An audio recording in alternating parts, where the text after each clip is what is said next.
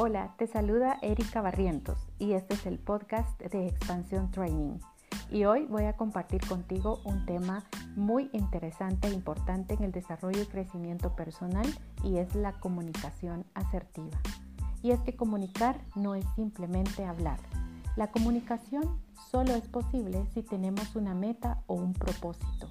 Las personas que necesitan tener la razón todo el tiempo no son lo suficientemente maduras y no valoran las perspectivas del otro.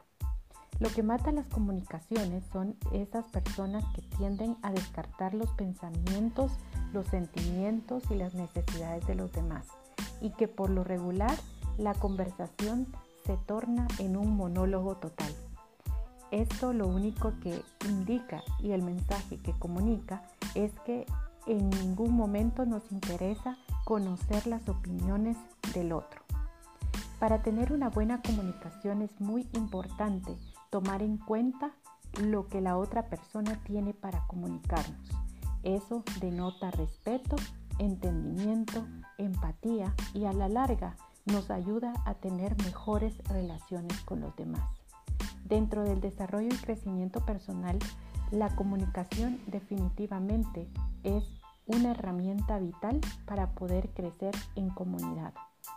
Para que nosotros podamos generar relaciones más profundas y llegar a un nivel de intimidad y confianza mayor, es muy importante que nuestras interacciones incluyan el deseo de entender al otro, el deseo de escuchar genuinamente.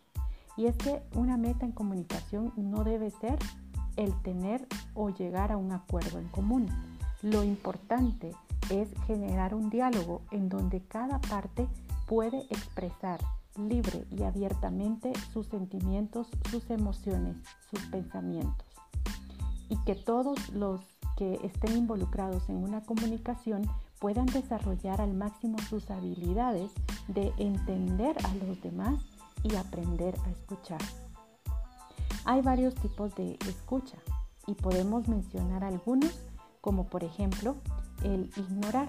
Cuando no estamos escuchando en absoluto, lo que estamos haciendo es ignorando y de alguna manera esto significa falta de respeto y falta de valoración hacia el otro. El otro tipo de escucha es el pretender, cuando intentamos mostrar que estamos interesados, pero en realidad no estamos poniendo atención a lo que el otro nos está diciendo.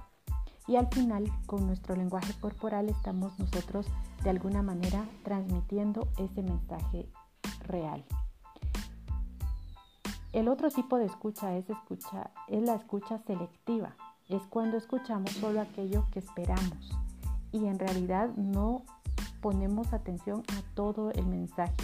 Este tipo de postura lo que nos provoca es que vamos a dejar de entender el mensaje completo y de pronto nos perdemos por ahí de algo que era esencial e importante dentro de la comunicación. El cuarto tipo de escucha es la escucha atenta, cuando verdaderamente ponemos atención. Estamos poniendo atención, pero muchas veces no damos una retroalimentación. Recordemos que cuando nosotros hablamos de comunicación debe haber un intercambio de ambas vías. Y el quinto tipo es la escucha empática, que es al tipo de escucha que nosotros debemos llegar. Es cuando nos enfocamos en aquello que una persona nos está tratando de decir de una manera empática, intentamos comprender lo mejor su mensaje, dejamos de lado nuestros prejuicios, nuestra forma de pensar para escuchar atentamente lo que el otro tiene para darnos.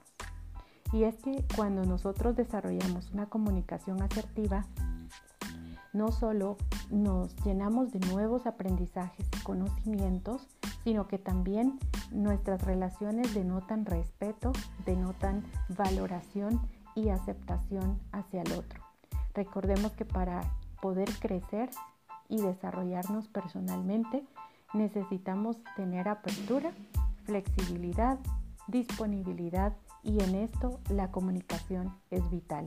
La forma como nos comunicamos dice mucho de quiénes somos y de qué tanto nos valoramos y valoramos a los demás. Así que te invito a que desarrolles esa escucha empática, esa escucha asertiva a través de poner en práctica todos los recursos que te ofrece el desarrollo personal.